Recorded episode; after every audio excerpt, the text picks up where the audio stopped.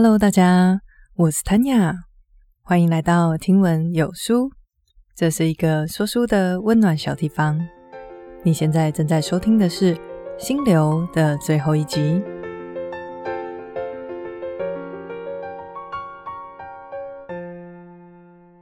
不知道大家听完《心流》的前面三集，有没有发现跟我平常在讲书的时候有一点点不一样呢？其实我在制作这三集的时候，有一个非常大的不同哦。我自己在这三集上架以后有听一下，我是觉得没有很喜欢这个改变，因为我觉得我的声音好像听起来更生硬，然后就有一点呆板的感觉。不知道大家有猜到是什么样的改变吗？那就是我平常在讲书的时候，我是没有稿子的。我想到哪里就跟大家讲到哪里。不过，因为前面新流的这三集我已经有旧的音档了，我把这个音档输出转成文字档，接着再调整我觉得之前没有表达得很清楚的地方。以后呢，我就只要照着念就可以了。所以前面这三集最大的不同就是，我是看着稿子念给大家听的。我猜可能有人听到我平常都没有写稿子，会有一点惊讶，想说这是怎么做到的呢？就结论来说，我觉得录 Podcast 不写稿子的这个决定，给我带来一个超级大的优势，但同时我也失去了一些机会。那不过这个部分的内容有一点离题了，今天要讲心流的第四集，内容有很多。改天再来跟大家分享我做 podcast 不写稿子给我带来的优势跟失去的机会是什么。改天就放在一点小启发这种系列来分享吧。好，那今天要讲的东西真的很多。今天是心流的最后一集，也是作者放在心流的最后一个章节。他说要来探讨意义。我记得我在第二十集的时候有跟大家探讨过。人生意义的问题，当时就引用《心流》这本书里面的观点，所以关于人生的意义这件事情，其实也是我一直以来都很关心的。那最近为了讲这个延伸出来的第四集，所以我把《心流》的最后这一个章节又细细的读过了一遍。在第二十集的时候，当时只是跟大家讲一个大致上的概念。那今天就会来更完整的呈现《心流》这本书的作者他想要让我们世人知道的事情。不过不得不说，作者在这本书的论述篇幅真的是蛮长的，所以我会按照我自己的方式去整理出一个脉络，来让大家了解追求人生意义到底是怎么一回事。今天这一集的呈现包含了有几个重点，第一个是。追求意义真的有意义吗？接下来还有几个重点是人生意义的分类，因为终极意义并不好寻找，所以在这一集的里面，我们会把意义做一些分类，让自己可以知道大家都是从哪一个分类下去着手下去追求的。当然，在这个过程当中，我们也会了解到。做一件事情会对追寻人生的终极意义有非常大的帮助。这一件事情是什么呢？那我们就在这一集当中寻找答案吧。在这个章节的一开始，作者就跟大家说：若是我们仅仅在各个不同的领域追求心流体验，这样其实还不足以打造出一个丰盛又富足的人生。我们必须要有一个贯穿你一生的目的，或者说是追求自己独特的生命意义，来串联这些心流体验才行。不过，在我们开始试着寻找这个终极意义以前，先来讨论一个有点吊诡的问题，那就是追求意义真的有意义吗？会不会有人说，其实人生根本就没有意义啊？我们去追求一个根本就没有意义的意义，要做什么呢？是的，的确，生命或者是说整个世界、整个宇宙究竟有没有意义，不是我们身为有限的人类可以理解的。但是，就算真的我们所有人的人生都没有意义，我们就是在一场大爆炸之中，一场大混乱之中，随机出现的一个有机生命体。就算真的是这样好了，但是你说生命没有意义是一回事，而放任不去寻找、不去创造意义，则又是另外一回事了。这是什么意思呢？举个例子来说，我们人类天生生下来就没有翅膀，但是这个千真万确的事实却没有阻止我们人类最终能够翱翔天际。所以，既然没有翅膀不能阻止我们飞翔，我们的生命可能其实没有意义的这个事实，又怎么能够阻止我们去寻找、去创造属于我们的意义呢？我想，那些借口说生命其实没有意义，抱持着这种说法的人，我觉得有很大的一部分其实只是他懒得去思考意义的问题而已。不过，可以想象为什么这么多人选择逃避意义的问题，因为追寻或者是去创造可以贯穿你一生的终极意义，这个任务超级难。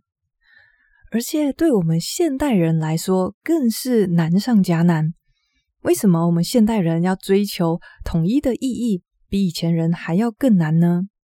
原因在于，我们现在因着有发达的网络，我们可以接触到的资讯实在是太多、太丰富了。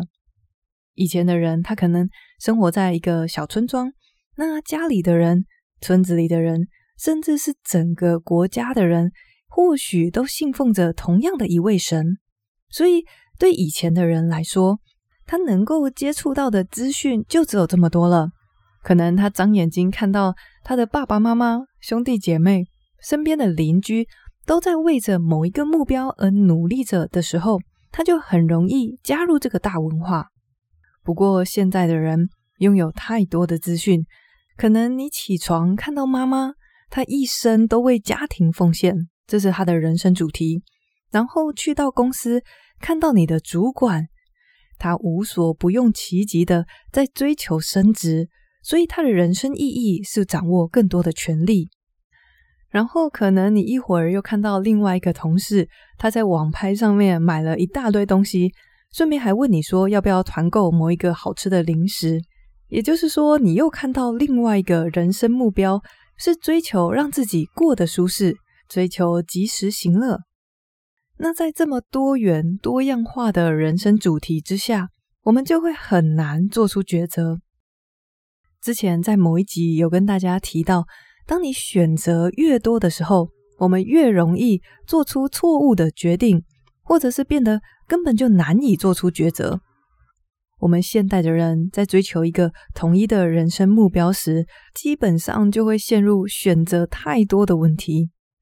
我究竟是要把一生花在栽培小孩、追求财富自由、追求帮助孤儿寡妇，还是追求让流浪的猫猫狗狗有一个归宿呢？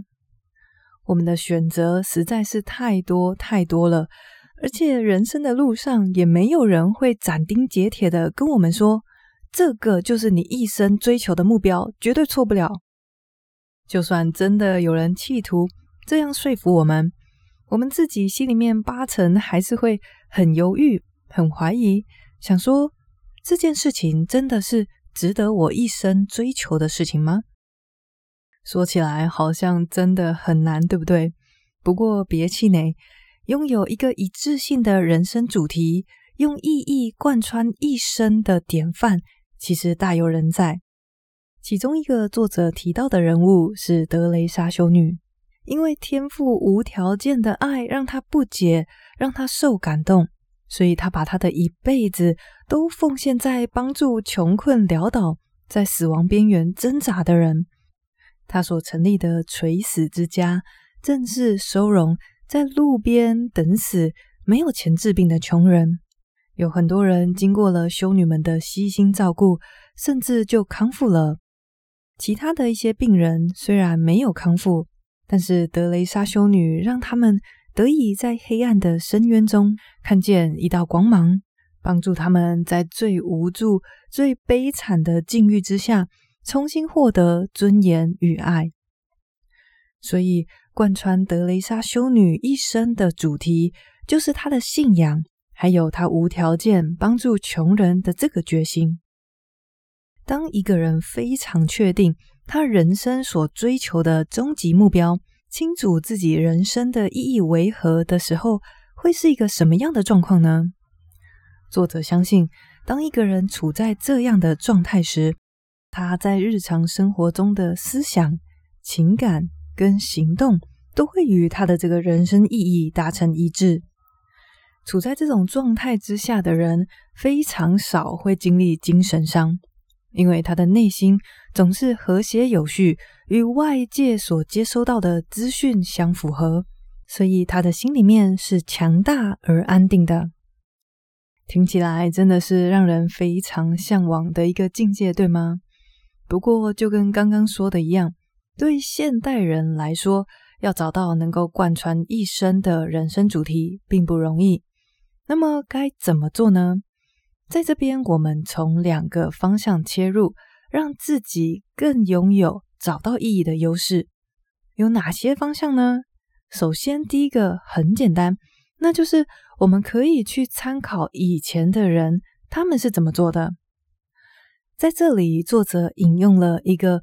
来自俄国的哲学家，他所提出的三分法，也就是他把古往今来流行过的人生意义做一个简单的分类。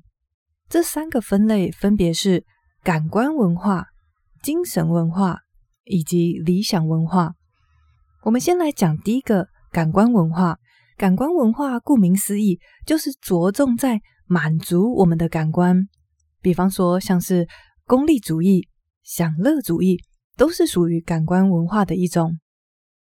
一般来说，现代人普遍如果没有特别信仰某一个目标的话，通常就会不假思索地选择追求感官文化，因为应该没有人会拒绝让自己变得更健康或者是更富有吧。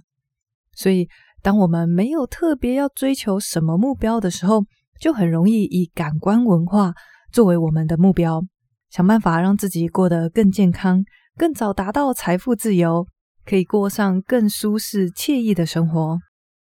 感官文化有一个非常好的优势，那就是它的目标明确，加上回馈清晰。还记得这是我们讲过心流的条件，对吗？在感官文化当中，人们追求的目标是明确的。我们也可以获得立即而清晰的回馈，就比方说，你的梦想是买一辆超高级的跑车，那么你现在有就是有，没有就是没有。那没有的话，你也可以掂一掂自己在拥有这台跑车的路上还差了多少。所以目标明确，回馈清晰，这个是感官文化的一个优点。那接下来讲一讲精神文化，精神文化当然就是。追求某一种更形而上的目标，比方说信仰哲学、信仰音乐，或者是信仰一个至高无上的存在。对于大部分追求精神文化的人来说，物质是次要的。比方说早期的清教徒，他们为了宗教自由，不惜离开原本熟悉的家乡，不惜跨过整个大西洋。也要来到非常陌生的美国大陆。那么，信仰精神文化的人，虽然他所拥有的目标以及回馈没有那么清晰，但也正是因为没有这么清晰，所以这一类的人，他永远都可以告诉自己说，他正在前往这个目标的路上，或者是他已经达到了。所以，信仰精神文化的优点就是。你永远都可以去定义自己的成功，比较不容易会因为外在的目标没有达到而经历精神伤。好，那这个是第二种分类，最后一种叫做理想文化。简单来说，就是综合上述两个感官文化跟精神文化的优点，变成是理想文化。作者说，听起来当然是第三种文化最好啦。不过没有那么简单，对吗？尤其是在我们现代人选择这么多的情况之下，我们很容易就干脆放弃，就追求显而易见的答案，追求感官文化就好了，想办法让自己过得舒适一点，追求享乐，今朝有酒今朝醉。不过你说，追求感官文化有比较次等吗？有比较肤浅吗？诶，其实不见得是这个样子哦。只要你清楚明白自己想要的是什么。你追求感官文化，一样可以让你达成意识上的和谐，让你拥有主题一致的人生目标。前提是你要非常清楚自己确实想要过着这样的人生，而想要做到这一点，那就有赖你对自己有没有一个清晰的理解。你真的知道你重视的价值观是什么吗？你了解自己在完成了一些什么事情之后，会觉得满足又有意义呢？所以，自我理解真的是我们人生的路上非常重要的一堂课。我读过的好多本书都有提到，在希腊德尔菲的阿波罗神庙上面刻着一小段话，这句简短又超级有力、超级有智慧的话，叫做“认识你自己”。好，所以对自己有足够的认识，这会让你在寻找人生意义的路上更有优势。现在我们已经了解了意义基本上有三大分类以后，接下来我们来了解，通常这些拥有终极人生意义的人是怎么发现，或者是怎么获得这个意义的。这个途径有两个，一个是发现性的目标。另外一个则是承袭而来的。我们先讲发现性的目标。如果一个人拥有发现性的目标，那么他对自己有着清楚的认识，他对于这个目标有过深思熟虑的思考，最终做出了选择。在这里，作者举了一个例子，他把这个人简单的叫做一，英文字母的一。他说：“一先生小的时候呢，家里很穷。”有一次，他的爸爸好不容易筹了一笔钱，给他买了一台新的脚踏车。结果，一兴高采烈的骑着这个脚踏车出去，在路上就被一个不遵守交通规则的人给撞上了。一被撞成重伤，送进了医院。他的脚踏车当然也都支离破碎了。这个撞到他的人其实是一个有钱人。他表面上说会帮一出医疗费呀，会负起责任，但最后到了医院以后，这个人就消失无踪了。家境穷苦又没有什么法律知识的一，跟他的父亲两个人根本就不知道怎么办。后来他的父亲只能非常勉强的帮儿子凑齐医疗费之后，他变得抑郁、沮丧，并且痛恨有钱人。当时年纪还小小的一，面对眼前的事件，其实他可以有非常多重的解释。他可以责怪父亲太软弱，他也可以变得扭曲，他也可以选择相信这个世界上根本就没有正义。但是他在大概十几岁的时候，在学校的课程里面读到了美国的宪法以及法律所保障人民的基本权利。这时候十几岁的他。突然对这个事件有了另外一个解释，他了解到，其实他们家只是因为不懂得法律，不懂得游戏规则，所以才会变得这么的无助，这么的好像永不得翻身的感觉。而这个事件跟后续的领悟，让一发现了值得他追求一生的目标。没错，他去学习法律，他非常的认真。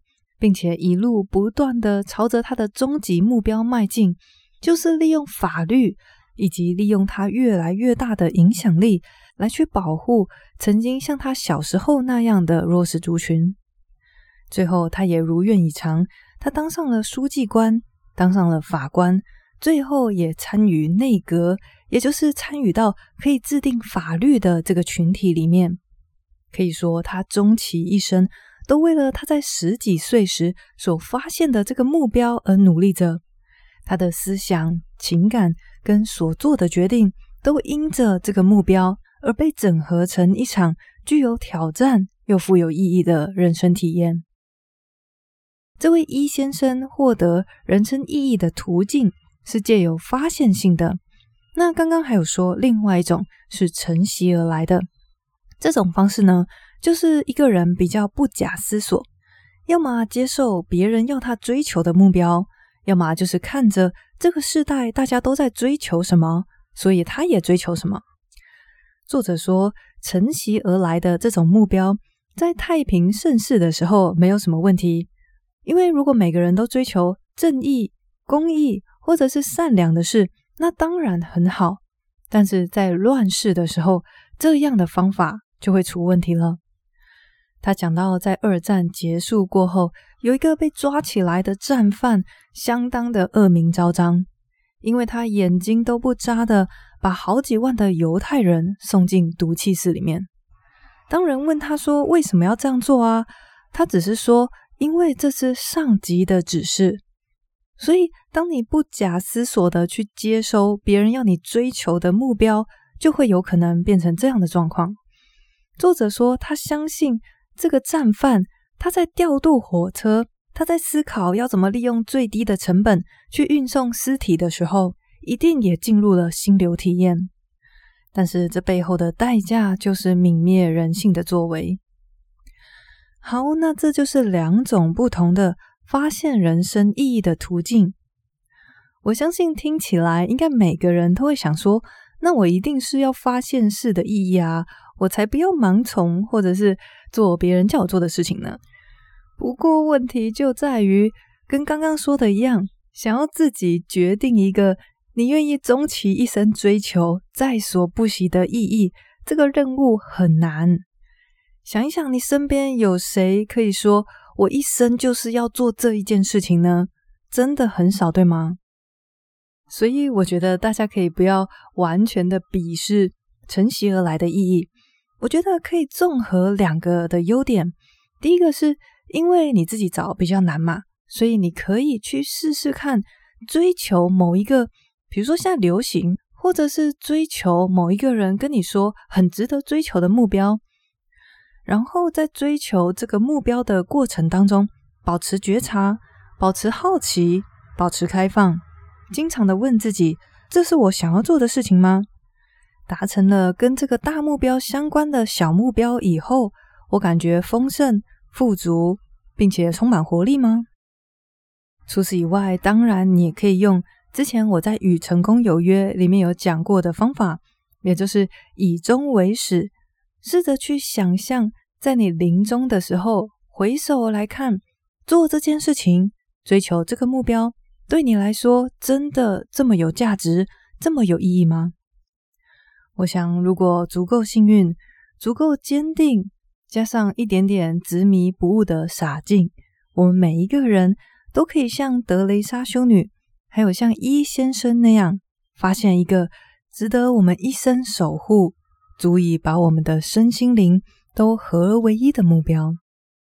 一旦当我们有了这个目标以后，刚开始这个终极的目标会引领着我们的努力方向，但是到最后反过来说，这个目标也会因着我们持续投注的努力而变得闪闪发光、熠熠生辉。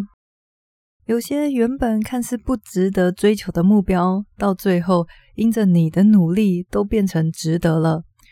因为无论这个目标是什么，它最终都得以统合你的身心，让你处在内心和谐、有序，并且坚定不移的状态。这样就完成了我们心流体验的最后一块拼图，用一个终极的意义。去串联你人生当中的各个挑战，去统合你人生当中每一个浑然忘我又充满乐趣的体验。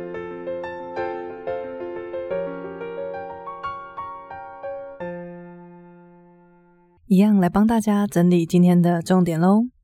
今天讲的是心流的最后一个章节，我们跟着作者一起来寻找属于自己的人生意义。一开始我们讨论了一个根本的问题，那就是追求意义有没有用啊？